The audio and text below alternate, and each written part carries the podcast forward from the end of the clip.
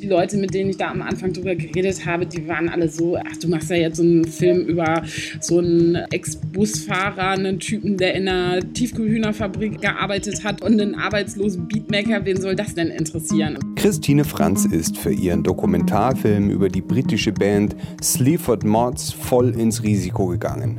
Ausgang unklar. Dann ging die Band ab, jetzt tut es ihr Film. Die Geschichte dazu in diesem Pict-Hintergrund. Es geht um Sex and Crime in Neukölln, um die Gangs, um ziemlich brutale Machenschaften eines fiktiven Clans, den es aber mehr oder weniger so in der Wirklichkeit gibt. Das ist verblüffend nah dran an der Wirklichkeit. Christian Stahl hat gecheckt, wie realistisch die Serie Vier Blocks ist. Er kennt sich aus in den sogenannten libanesischen Clans von Berlin. Man weiß ja gar nicht genau, wie viele Frauen vergewaltigt wurden, aber die Zahlen sind ja 25.000 bis 50.000. Aber bis da, wo ich recherchiert habe, waren insgesamt erst 60 Männer verurteilt. 60, ja. Mechthild Müser erzählt mir, wie ihr preisgekröntes Radiofeature Jede Nacht haben sie andere geholt, Vergewaltigung als Kriegsstrategie entstanden ist. PICT Hintergrund. Die besten Geschichten und ihre Geschichte. Eine Zusammenarbeit zwischen PICT.de und Detektor FM. Mein Name ist Florian Scheirer und ich heiße euch herzlich willkommen zum PICT Hintergrund. Und damit es keine Verwirrung gibt, dieser Podcast hieß bis vor kurzem PICT Podcast Magazin. Das hat einige durcheinander gebracht, denn es gibt ja auch noch den PICT Podcast. Vor allem aber geht es uns im PICT Hintergrund um die Geschichten hinter den Geschichten. Dazu spreche ich mit Autorinnen und Autoren von Artikeln, Beiträgen und Filmen, die uns in den vergangenen Wochen besonders gut gefallen haben. Wer PICT nicht kennt, auf dieser Webseite werden euch Artikel empfohlen zu verschiedenen Themenbereichen, die euch ganz besonders interessieren. Das können aber auch Radio- und Fernsehbeiträge oder Filme sein. So wie der Dokumentarfilm Bunch of Kunst, der vor kurzem auf Arte gelaufen ist und den ganzen Sommer auf Filmfestivals zu sehen ist. Dass diese Musikdoku so erfolgreich sein würde, war überhaupt nicht abzusehen. Regisseurin Christine Franz war ganz einfach der Meinung, über diese Band muss ein Film gedreht werden. Dabei geht Glamour anders. Zwei Typen Ü40, englische Arbeiterklasse, dem Bier nicht abgeneigt, die schon seit sieben Jahren zusammen im Pubs und Clubs spielen und das nicht mit besonders großem Erfolg. Und dann noch alles aus eigener Tasche finanzieren. Verrückt. Aber 2014 machte der Song Tied Up in Knots irgendwie die Runde. Und von da an ging es steil bergauf. Von der Tour im Kombi zur Fahrt per Nightliner aufs Glastonbury Festival. Und am Ende ein Plattenvertrag bei Rough Trade. Und Christine Franz war die ganze Zeit dabei.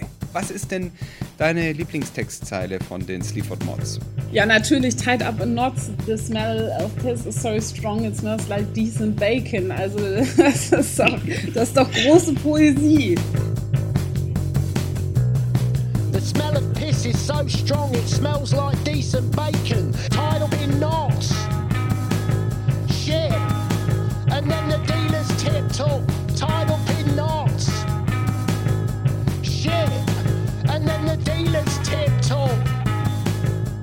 Tied Up in Knots von den Sleaford Mods aus Nottingham, um die es jetzt gehen soll. Texte voll von Wankern und Cunts. Und wer sie mal live gesehen hat, wird sie nicht vergessen.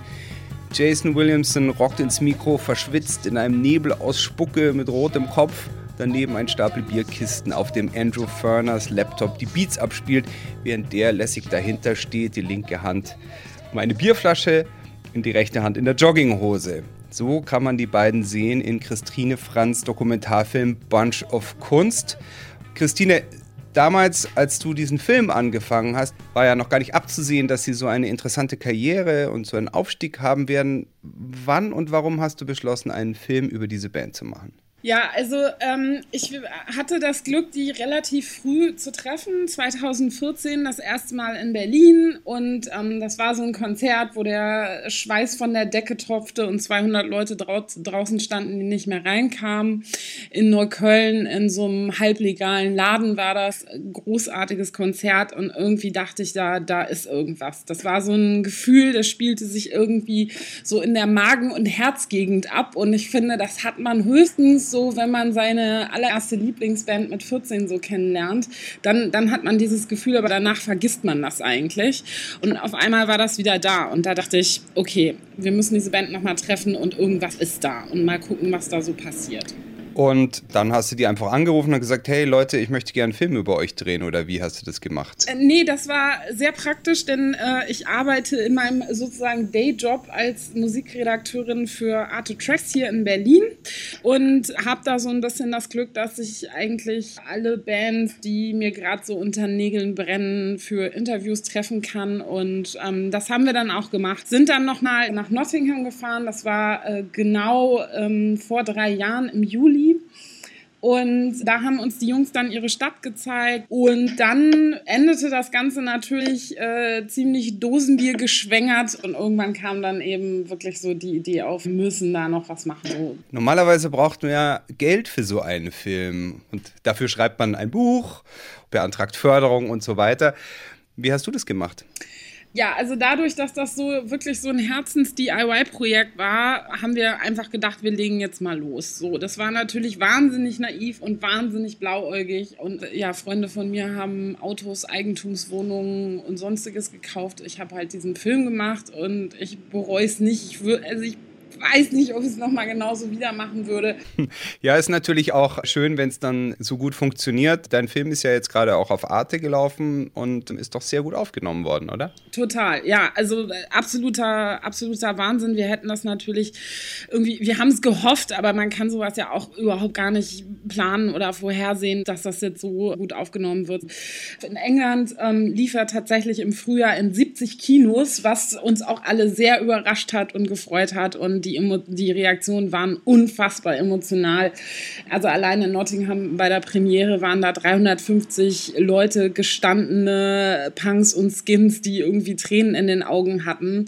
Und danach haben wir dann schon alle so gedacht, oh wow, das, äh, da, da könnte noch ein bisschen was gehen. Und das war dann tatsächlich auch so. Also wir sind dann eingeladen worden zu Filmfestivals in Lissabon. Jetzt demnächst fahren wir nach Vancouver, Sydney. Also es ist wirklich unglaublich.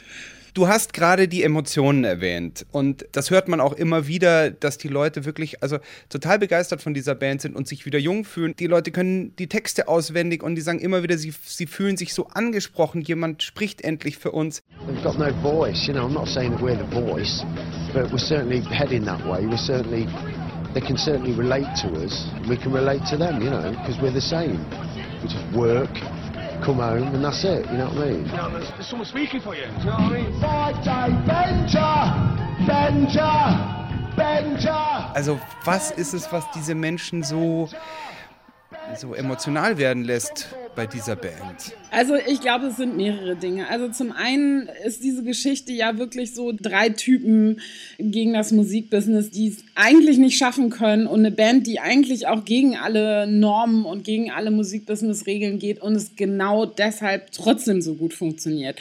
Typen Mitte 40, die vorher sich den Arsch in miesen Jobs abgearbeitet haben oder arbeitslos waren, je nachdem.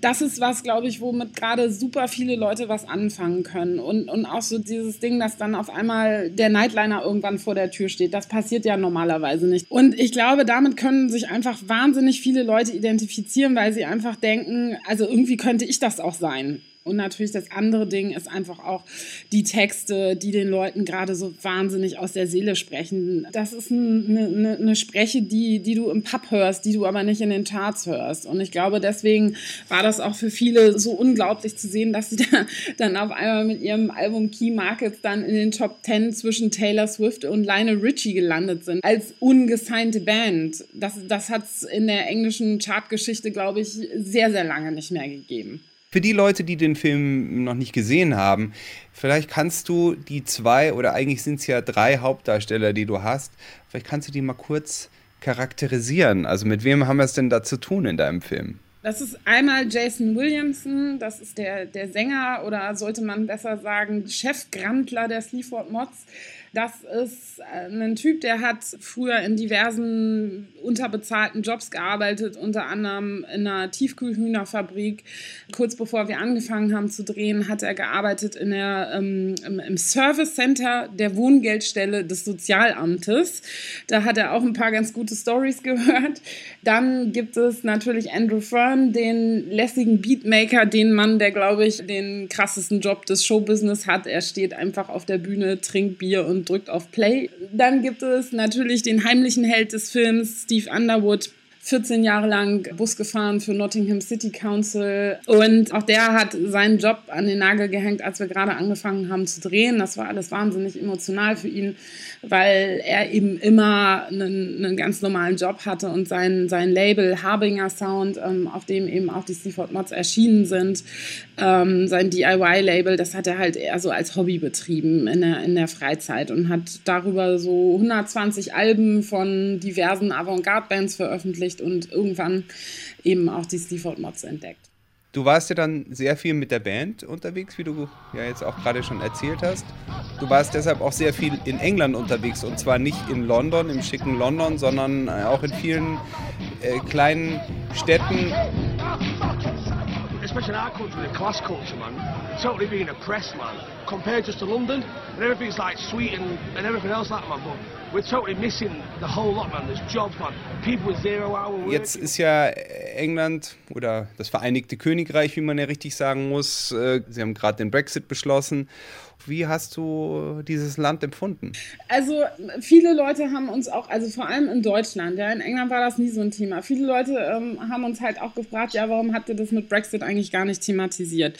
Dazu muss man sagen, also ich glaube schon, dass wir es irgendwie thematisiert haben, weil äh, ohne diese ganze Stimmung, die am Ende zu Brexit geführt hat, wäre diese Band nie da, wo sie jetzt ist. Sie hätten nie diese Texte geschrieben und wir hätten nie diesen Film gemacht. Also insofern schwingt es schon irgendwie mit die Menschen, die wir da getroffen haben, wir waren in, in Orten wie Scunthorpes, Stockton-on-Tees, Wakefield, Boston, Lincolnshire. Das sind Orte, da fährst du wirklich durch brettervernagelte Innenstädte. Da ist nichts. Und deswegen war den Fans das auch so wichtig und so emotional wichtig, dass die Sleaford Mods da vorbeigekommen sind, weil da kommt einfach niemand und spielt ein Konzert.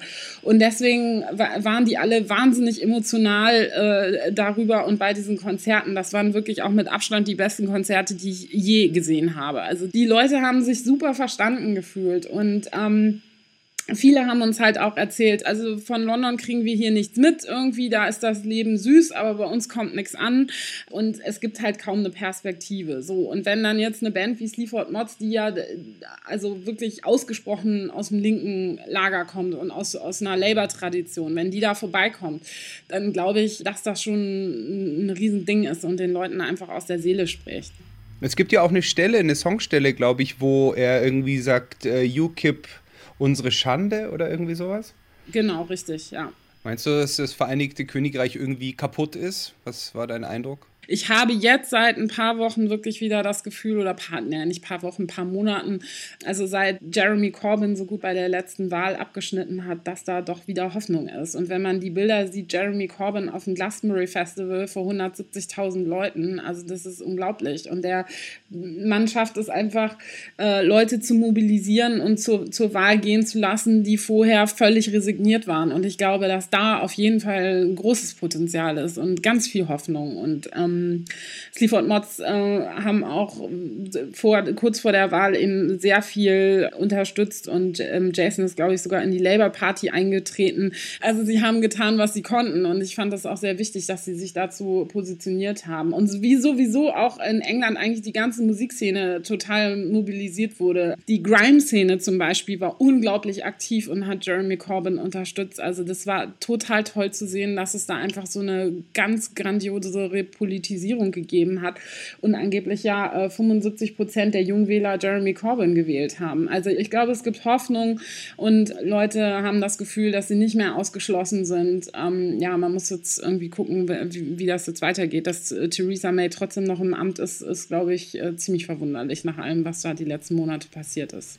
Super schönes Schlusswort. Aber ich habe eine Frage noch. Also jemand, der so einigermaßen gut Englisch kann, würde Kant mit Fotze übersetzen. Das habt ihr ja so im Film nicht gemacht. Wahrscheinlich, weil es bei den Sleaford Mods auch ein bisschen eine andere Bedeutung hat. Genau, also wir haben tatsächlich sehr, sehr viel über die Übersetzung gesprochen. Also das war äh, eine Herkulesarbeit, wofür wir, glaube ich, fünf Wochen gebraucht haben oder so, weil wir so viel darüber diskutiert haben, wie man das jetzt wirklich angemessen übersetzen kann. Aber ja, Fotze wäre wahrscheinlich die wortwörtliche Übersetzung, ist aber, glaube ich, auf Deutsch schon noch ein bisschen anders konnotiert. Wir haben es, ja, wir haben es einfach mit, mit äh, Wichser oder Penner übersetzt, weil wir gedacht haben, dass das vielleicht eher das trifft, wie man es auf Deutsch sagen würde. Wir hatten aber wahnsinnig tolle Unterstützung von dem deutschen Übersetzer von Irvin Welsh, von dem Stefan Glietsch, der, der uns da sehr geholfen hat mit den Songtextübersetzungen. Das, das war total toll. Und wir dachten auch am Anfang tatsächlich, ähm, dass wir die Songtexte gar nicht übersetzen, weil wir, weil wir irgendwie dachten, das wäre ein Eingriff in das Kunstwerk und ähm, man ja eigentlich auch englische Texte in den seltensten Fällen wirklich übersetzt, auch gerade in so Musikdokus. Eigentlich macht man es ja nicht, aber jetzt im Nachhinein sind wir doch alle irgendwie ganz froh, dass wir es gemacht haben, weil ich glaube, dass sich da für viele dann vielleicht auch nochmal eine andere Ebene mittransportiert, die man sonst vielleicht nicht so verstehen würde. Ja, ich habe auch deshalb gefragt, weil du hast deinen Titel angelehnt an Bunch of Cunts an diesen Songtitel oder ist es eine Textzeile? Nee, das ist ein Songtitel und das ist aber auch äh, natürlich eine sehr gebräuchliche Redewendung. heißt, was heißt es dann übersetzt? Also Bunch of Cunts? Ein Haufen Penner würde ich eher sagen. So. Also es ist auch, also kann, kann auch sehr liebevoll gemeint sein, je nachdem. Also äh, wenn man zu seinen Kumpels sagt, we are a bunch of Cunts, dann, oh, wir sind doch alles irgendwie ganz schöne Penner, oder? Also so, so glaube ich eher. Also ich glaube, es, es kommt immer auf den Zusammenhang an. Es wurde sehr viel gebraucht, als wir unterwegs waren. He's a con. He's a con. I'm a con. You're a con. Wow, a proper We're all one. fucking cons. Bunch of cons. Bunch of cons. Bunch. Und natürlich mit dem Kunst. Also erstmal, glaube ich, weiß jeder irgendwie ungefähr, was, dass es ein deutsches Wort gibt, was Kunst heißt. Und die Engländer fanden das Wortspiel natürlich auch unglaublich ähm, charmant. Und sowieso wollten wir halt natürlich auch einbauen, dass wir eben deutsch sind. Und das hat irgendwie alles ganz gut gepasst. Und äh, Steve hatte tatsächlich die brillante Idee für diesen ähm, Filmtitel. Es war so irgendwann unser Running Gag und dann meinte er so, ja, okay, dann nehmt das doch als Filmtitel. Und da fanden wir ihn dann. Noch bis zum 11. September könnt ihr Christine Franz Film Bunch of Kunst über die britische Band Sleaford Mods in der Arte Mediathek anschauen. Und wir hören noch einen weiteren Song des Sleaford Mods. We're Going Down Like BHS heißt es da. BHS war eine englische Kaufhauskette. Es gab sie 88 Jahre lang bis zum Herbst 2016.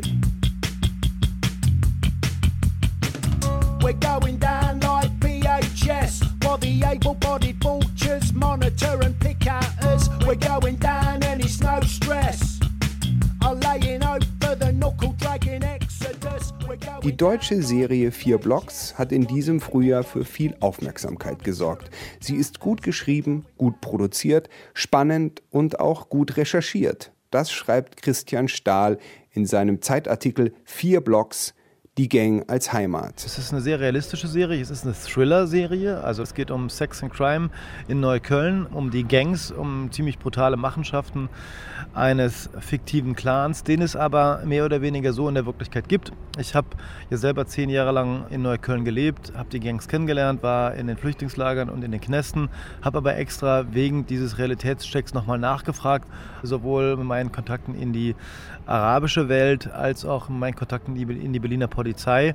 Das ist verblüffend nah dran an der Wirklichkeit, so wie ich sie mitbekommen habe in den zehn Jahren, aber so wie sie auch Berliner Sonderermittler aus Neukölln mitbekommen. Hey, was macht ihr hier? Ah, wer seid ihr? Verpisst euch, Mann, das ist unsere Ecke. Das ist dein Problem. Was? Putze, Alter! Putze! Was willst du? Fick deine Mutter! Jetzt wurde das zum ersten Mal in so einer Serie thematisiert, also das libanesische organisierte Verbrechen in Berlin. Wo kommen die her und warum gibt es die da in Berlin? Also, wo sie herkommen, das ist schon mal einfach zu beantworten. Anfang der 90er Jahre, der Libanon-Krieg war gerade vorbei. Und sehr viele Flüchtlinge kamen dann nach Deutschland zu 10, zu 100.000. Niemand kennt die genauen Zahlen, weil sie so wie heute nicht wirklich registriert und überprüft worden sind. Und darunter waren auch einige wenige Kriminelle. Das waren gar nicht viele am Anfang. Das sagen auch Berliner, Neuköllner Polizei und Behörden. Das waren wenige Familien. Und man dachte, die gehen doch sowieso zurück, wenn der Krieg vorbei ist. Aber das war das große Problem. Die Menschen gingen nicht. Wohin auch? Es sind auch keine Libanesen, was immer wieder fälschlicherweise gesagt wird, die libanesischen Clans.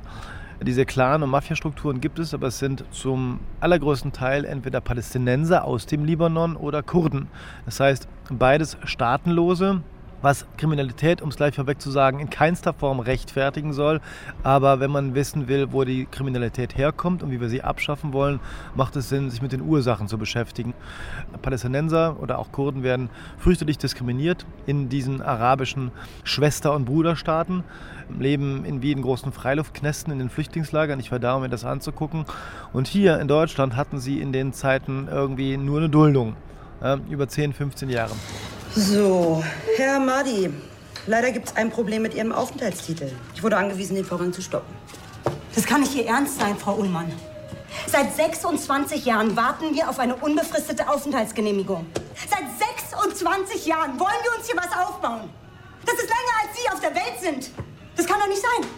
Eine Duldung ist die Aussetzung der Abschiebung, die eigentlich für sechs Monate gedacht ist. Aber das Problem ist, man kann die Leute gar nicht abschieben, weil die sogenannten Heimatländer sie nicht zurücknehmen und sie auch gar nicht gehen können, weil der Krieg nie aufgehört hat. Und dadurch wurde aus einer ursprünglich für sechs Monate gedachten Duldung eine sogenannte Kettenduldung, die zum Teil 15 Jahre und länger gedauert hat, was völlig absurd ist. Und wenn ich Leute 15 Jahre lang vom Arbeitsmarkt fernhalte, sie keine Steuern zahlen lasse, ihnen verweigere zu studieren, ihnen verweigere Führerschein zu machen, ihnen verweigere den Landkreis oder den Kiez, in dem sie, wie man auf Berlinerisch sagt, in dem sie sich befinden, zu verlassen, dann muss man sich nicht wundern, dass da aus diesem Ghetto dann irgendwann oder diesem staatsrechtlichen Ghetto irgendwann auch kriminelle Strukturen entstehen, die sich verselbstständigen. Das ist Schikane, ich kann da nichts für. Nein? Du bist ein Verbrecher, Toni. Und es wird sich nichts ändern, wenn du dich nicht änderst. Es wird ja in der Serie Vier Blocks auch thematisiert. Also Toni, der ja so eine der Hauptfiguren ist und der Leiter des Clans, möchte er eigentlich ein Haus kaufen und vermieten, also legal leben irgendwie ist er auch so, so ein bisschen der gute Gangster, was Ja. dann letztendlich aber auch nicht geht, weil er ja doch nur sein Geld mit Drogen und letztendlich natürlich Verbrechen. Spielautomaten, Nutten, Drogen und Erpressung. Und nur weil er keine Lust hat, jemanden umzubringen, dann lässt das halt jemand anderen Ja. machen. Ne? Ich fand das ganz interessant, wie du das auch in dem Essay beschrieben hast. Also das ist doch eigentlich eine ganz äh, spannende Figur, die, an der man viel sehen kann, oder? in der man viel sehen kann. Auch da ist ein Punkt, der so nicht ganz stimmt, aber kommen wir erstmal dazu. Ja, natürlich, es gibt diese Strukturen und man kann ja, man redet immer von den Clans. Es gibt Großfamilien, aber auch die Berliner Polizei, ich glaube so 10 oder 15 oder so, sind da aktiv. Also es sind auch keine Tausende oder so, die da ihr Unwesen treiben, aber die paar hundert reichen aus. Und die sind richtig brutal und von denen hält man besser sich fern. Das wissen auch die Neuköllner Araber. So, es sind halt meistens Palästinenser aus dem Libanon, oft aus diesen Flüchtlingslagern oder eben Kurden, beides Staatenlose, die das Duldungsproblem hatten.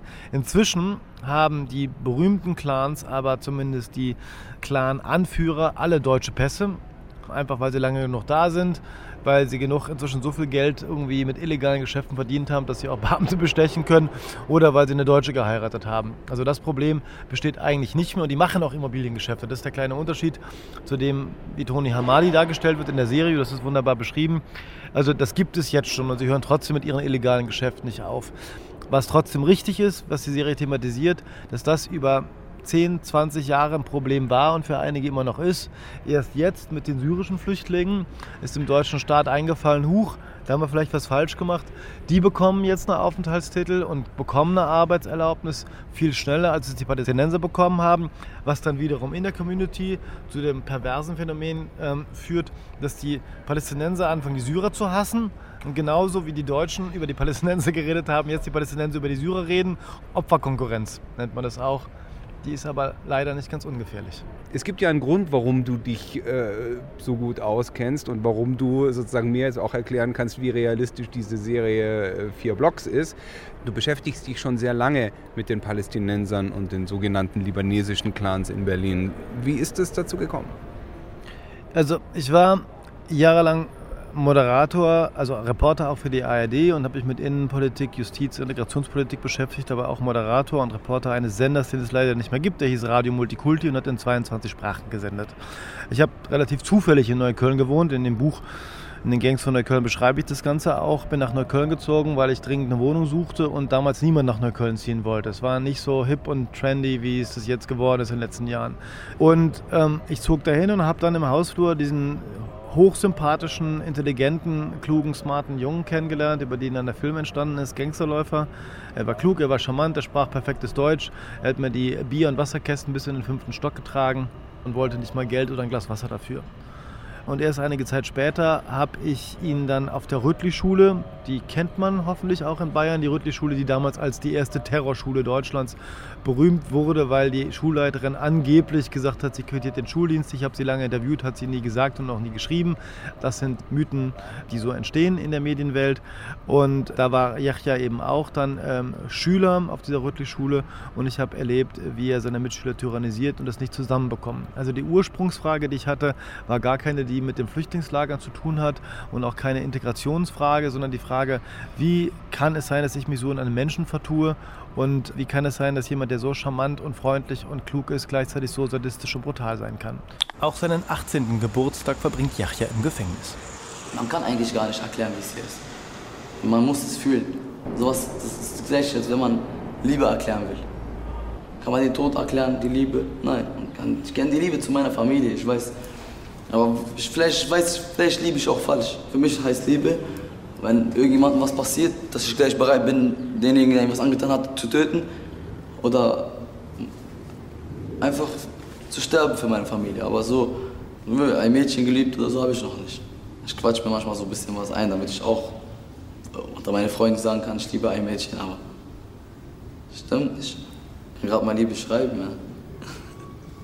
Ich habe nur Angst, dass meine alte Lust, dass meine alte Gewalttätigkeit und so wieder hochkommt. Weil dann halt, weiß ich nicht mehr rauskomme. Du hast dich ja begleitet und er ist ja sowas wie ein jugendlicher Intensivstraftäter. Er äußert ja seine Gewaltfantasien an ein, zwei Stellen auch auf ziemlich gruselige Art und Weise in dem Film. Wahrscheinlich, weil er dir auch sehr vertraut hat. Und gleichzeitig kommt er als intelligenter und sehr sympathischer Mensch rüber. Du wolltest diese beiden unterschiedlichen Eindrücke zusammenbringen. Was war denn dein Fazit am Schluss? Wie passt das zusammen? Sind das alles schizophrene Menschen? Oder? Genau, alle paranoid, die Araber. Nein, also er ist ja auch jetzt draußen und ähm, hoffentlich auf dem richtigen geraden Weg.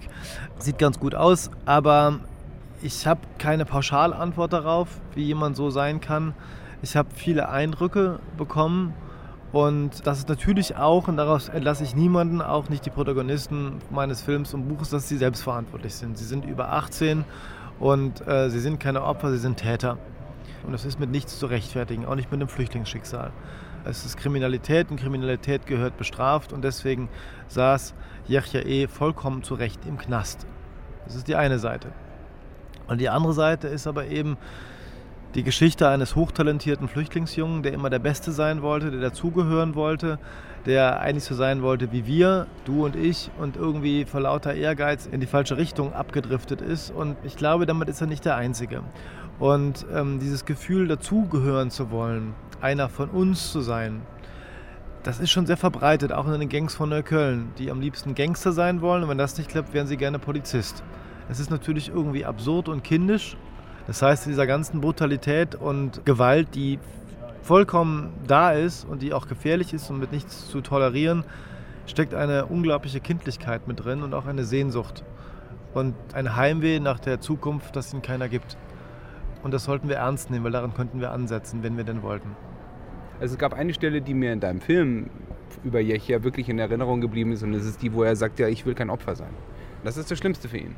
Yachia bekommt eine Zelle in Haus 2, dem Mörderhaus. Die Atmosphäre ist beklemmend, bedrohlich. Hier musst du dich ganz schnell entscheiden. Willst du Opfer sein oder Täter? Ich wollte irgendwann in Neukölln eine große Clique bilden, ja. Nicht mehr jede einzelne kleine Klicken. Ich habe die größte, ich habe sowieso eine große Clique gehabt. Ich wollte vergrößern, vergrößern, vergrößern. Und dann ich wollte mir wirklich, ich habe schon meinen Traum gehabt, so okay, mit 17, 18 meine erste Schlacht gegen die Polizei. Ich der Anführer, wir schießen auf die Polizei, wir schmeißen Raketen auf die, alles. Handgranaten, wir machen, wir machen halb Berlin platt. Dann natürlich, wir kommen alle 5, 6 Jahre Knast, dann wir ficken die Knast, wir machen einen Ausbruch. Maschinengewehr auf Polizei schießen, töten und alles, ja. Danach mein, mit 25, 30, ich sterbe, mein Name wird verewigt in den ganz, ganz Deutschland. Da habe ich mich so komisch, schönes Gefühl gehabt. Das dachte ich immer, ja. Aber jetzt hier, ich weiß, dass ich, ich mir vorstelle, ich war früher, ich hatte immer das Sagen, egal wo ich war, sogar im Knast, Kieferngrund, ja. Schon komisch. Man denkt, ich habe mir alles umsonst aufgebaut. Ich habe 50 Jungs geschlagen, um hier zu stehen und danach umsonst. Und wenn auch einer Faxen macht, ja, denke ich, der würde sich niemals trauen, wenn ich noch so wie früher wäre. Der macht doch nur, weil ich jetzt so nett bin. Aber er kennt mich ja gar nicht, wie ich früher war. Er kennt mich ja nur so, wie ich jetzt bin. Also wird er denken, ich war schon immer ein Opfer, sozusagen. Dann habe ich immer Angst, dass sie denken, ich bin ein Opfer. Und wenn ich, mir dann Frage, wenn ich mich dann frage, warum habe ich denn davor Angst, kann ich mir diese Frage nicht beantworten. Genau, Opfer sein geht nicht. Und gleichzeitig ist es aber auch so, dass sie sagen, ja, was soll ich denn machen? Ob ich irgendwie an der Aldi-Kasse sitze oder die Aldi-Kasse klaue, beides verboten für mich. Wegen des Arbeitsverbots. So, das ändert sich jetzt gerade endlich. Aber ja, diese Männlichkeit, irgendwie kein Opfer sein. Opfer sein ist das Schlimmste. Ich bin ein Mann, ja. Das wird bis zum Get-Now betrieben, ist völlig absurd.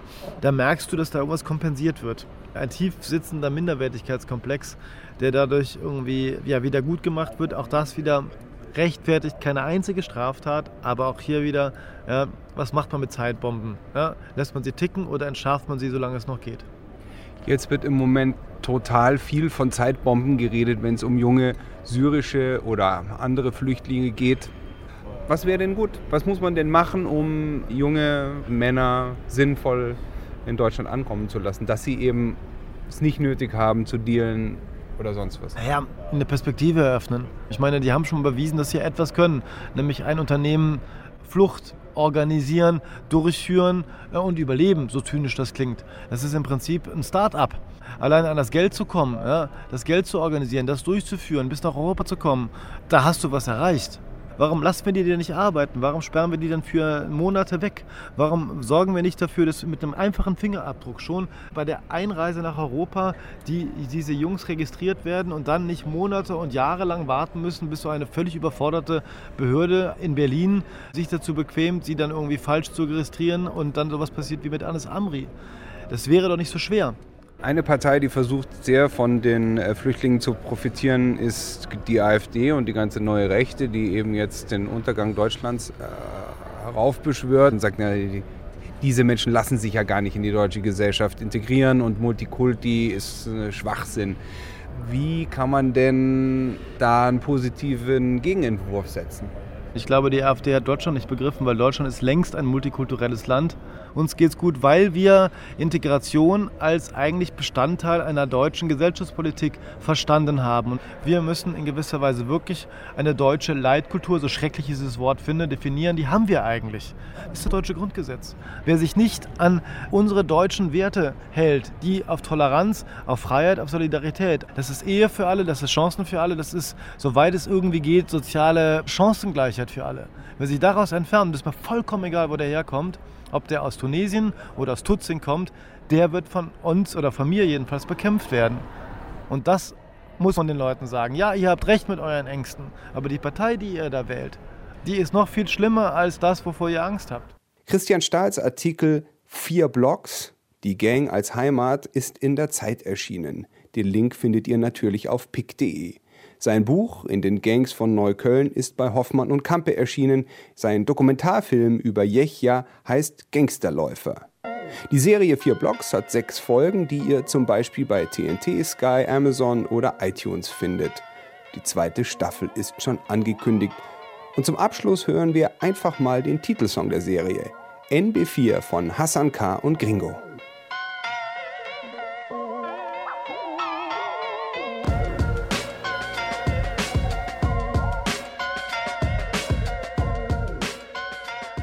Ihr hört den Pikt-Hintergrund mit den Geschichten hinter den Geschichten.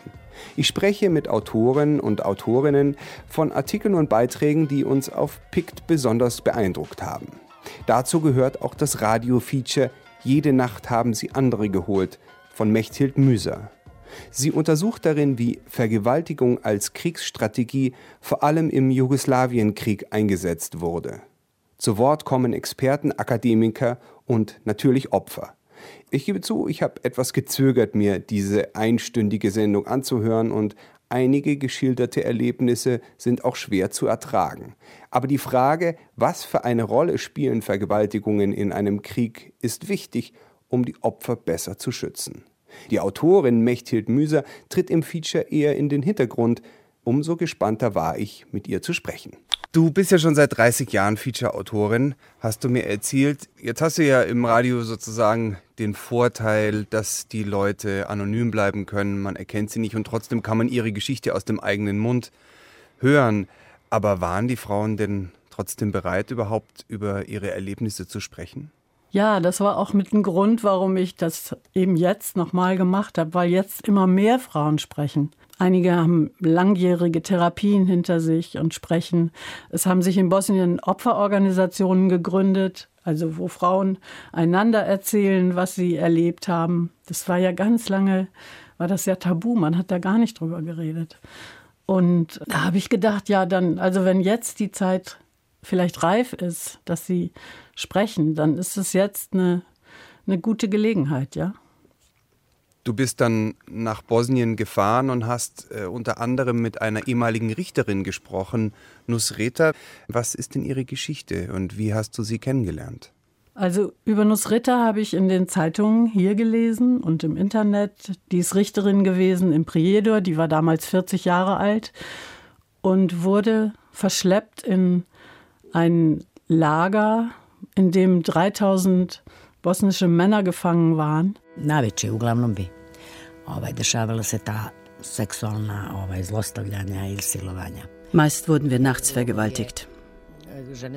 Wir Frauen waren in zwei Räumen über dem Restaurant untergebracht. Tagsüber wurden hier Gefangene aus dem Lager verhört. Bevor wir uns zum Schlafen auf den Fußboden legten, wuschen wir erst das Blut vom Boden und von den Wänden, weil die Gefangenen geschlagen und gefoltert wurden. Nachts kamen dann die Wachleute und holten uns. Einer der Schichtleiter tat sich besonders hervor. Er war wirklich nicht wählerisch.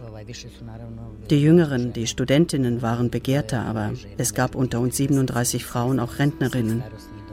Ihm war es egal, wen er mitnahm. Sie war aber eben, ja, die war geistesgegenwärtig genug, sich die Namen dieser Männer zu merken und sich dann hinterher, als das Lager aufflog und sie fliehen konnte nach Kroatien, da hat sie das alles aufgeschrieben und ist dann 1995, da war ja schon der Internationale Strafgerichtshof für das ehemalige Jugoslawien eingerichtet. Da ist sie hingegangen und hat die Vergewaltiger angeklagt. Und nach dem Bosnienkrieg war das ja eben zum ersten Mal tatsächlich Thema, dass Vergewaltigung als Kriegsverbrechen angesehen wurde und nicht mehr nur als, naja, so eine Begleiterscheinung des Krieges, ja, ganz normal sozusagen, dass Frauen dann vergewaltigt werden. Ne? Du beschreibst sie ja als eine Frau, die durchaus elegant daherkommt und die auch eine starke Frau ist. Du hast aber auch noch mit einer anderen Frau gesprochen, Milena, die äh, bereit war, die Details dieser Vergewaltigungen äh, tatsächlich auch zu schildern, was schwer auszuhalten ist. Aber wie hast du zu ihr das Vertrauen aufgebaut, dass sie dir das erzählt hat? Ich hatte es dadurch sehr einfach eigentlich, weil ich Menschen aus dieser Hilfsorganisation hingefahren bin, die ja das Vertrauen haben, die langjährig medizinische Hilfe leisten und psychologische Hilfe und finanzielle Hilfe. Und als ich mit zwei Frauen von dort kam, dann war sie auch bereit, das zu erzählen, ja. Milena ist Serbin. Ihr Dorf wurde im Mai 1992 von der kroatischen Armee überfallen, ihr Mann ermordet da waren ihre drei Kinder noch klein. Die Soldaten hielten etwa 300 Frauen und Kinder in den Häusern wie Gefangene. Die gesamte Ethnie sollte gedemütigt werden. In diesem Fall die Serben. Die Täter waren Kroaten. Einmal haben sie mich und zwei andere Frauen in der Nacht geholt. Sie stießen uns mit ihren Gewehren nach draußen. Meine Schwester holten sie aus einem anderen Haus. Ich kannte die fünf Männer, die mich vergewaltigt haben. Dann bin ich ohnmächtig geworden. Wie viele mich insgesamt vergewaltigt haben, weiß ich gar nicht. Der Hof war voller Soldaten, es war wie ein Checkpoint. Sie kamen einzeln in den Raum. Einer ging, der nächste kam rein. Einer ging, einer kam, einer ging, einer kam. Sie rochen nach Alkohol und benahmen sich nicht wie normale Menschen. Sie schrien, grölten und, und schossen. Sie war vorbereitet. Also, die hatten natürlich wurden sie vorher gefragt, ob sie das machen würde. Und sie hatte ja gesagt. Und es war dann trotzdem noch schwer genug für sie, weil einfach diese Geschichte zu erzählen so hart ist. Das hat sie dann auch gesagt, sie hat die ganze Nacht vorher nicht geschlafen. Und während des Interviews ging ihr Blutdruck ganz hoch. Und äh, ja, hinterher war sie wirklich fertig. Also das ist dann immer so schwierig, wenn man dann als Journalist da sitzt und irgendwie gar nicht viel tun kann. Ne? Diese Geschichten, was äh, du da, was wir da gerade gehört haben, wie hast du das überhaupt ausgehalten, dir das anzuhören, ohne anzufangen zu weinen? Ich schluck runter. Also natürlich sitzt man da und kriegt feuchte Augen, ja. Und ich versuche dann immer das an mich zu halten und nicht wirklich mitzuweinen, aber das kann schon sein, dass mal die eine oder andere Träne dann auch mitfließt. Aber wenn ich dann zu Hause bin, dann äh, bricht das manchmal so richtig raus. Ja, ich muss ja dann diese Interviews bearbeiten und höre die immer wieder und immer wieder und habe dann immer wieder diese Situation ja auch vor Augen, ja, wie wir da bei ihr in dem kleinen Zimmerchen sitzen und einen Tee trinken und wie, und wie schwer es für sie ist, darüber zu reden, ja. Und Therapeuten, die sagen ja, es ist, eigentlich ist es gut für die Frauen, wenn sie ihre Geschichte erzählen können, wenn sie, wenn ihnen zugehört wird. Aber die Situation erstmal ist trotzdem schwierig. Vielleicht ist es nach, nachher irgendwie einfacher, ja. Was glaubst du denn, wenn es so äh, schwierig für sie war, also jetzt zum Beispiel für Milena, warum hat sie denn die Geschichte dann trotzdem erzählt? Was erhofft sie sich davon? Sie erhofft sich davon natürlich, dass immer mehr Täter bestraft werden. Wenn man sich überlegt, also man weiß ja gar nicht genau, wie viele Frauen vergewaltigt wurden, aber die Zahlen sind ja 25.000 bis 50.000. Das kann man natürlich nicht zählen, so wie man Tote zählen kann. Aber bis jetzt oder beziehungsweise bis da, wo ich recherchiert habe, waren insgesamt erst 60 Männer verurteilt. 60, ja, bei 25.000 vergewaltigten Frauen. Und und oft haben ja viele Männer eine Frau vergewaltigt, ja, hintereinander weg, zehn Männer und, oder 15. Und es, müß, es gibt also viel, viel mehr Täter, ja. Und das ist für die Frauen natürlich äh, auch schrecklich auszuhalten, zu sehen, dass sie davonkommen, ja, dass so viele davonkommen. Du hast, ja auch, du hast ja auch geschrieben, dass das oft äh, sogar äh, Männer waren, die die Frauen kannten, weil es zum Beispiel Nachbarn waren oder dass es tatsächlich auch passieren konnte, dass dann später äh, Täter und Opfer Tür an Tür leben sollten? Ja, das also eine junge Frau, also immer noch jung, ja, aber die war damals eben 15 und wurde von einem Nachbarn vergewaltigt und sie sagt, sie hat ihn noch gefragt, wieso machst du das? Ja, sie kannte ja die Frau, sie kannte seine Kinder. Und da hat er einfach zu ihr gesagt, ja, dich wollte ich immer schon. Äh, wie kann es sein, dass sozusagen dann Nachbarn, also Menschen, die sich kennen, plötzlich solche äh, Gräueltaten antun?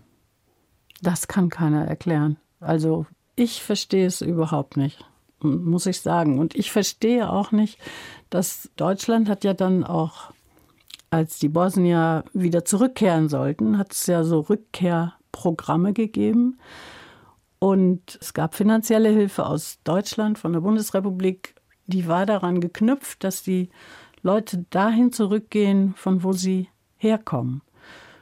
Und das wollten natürlich die, die meisten Frauen gehen natürlich nicht zurück da, wo sie herkommen, ja. Und das Geld ist dann verfallen.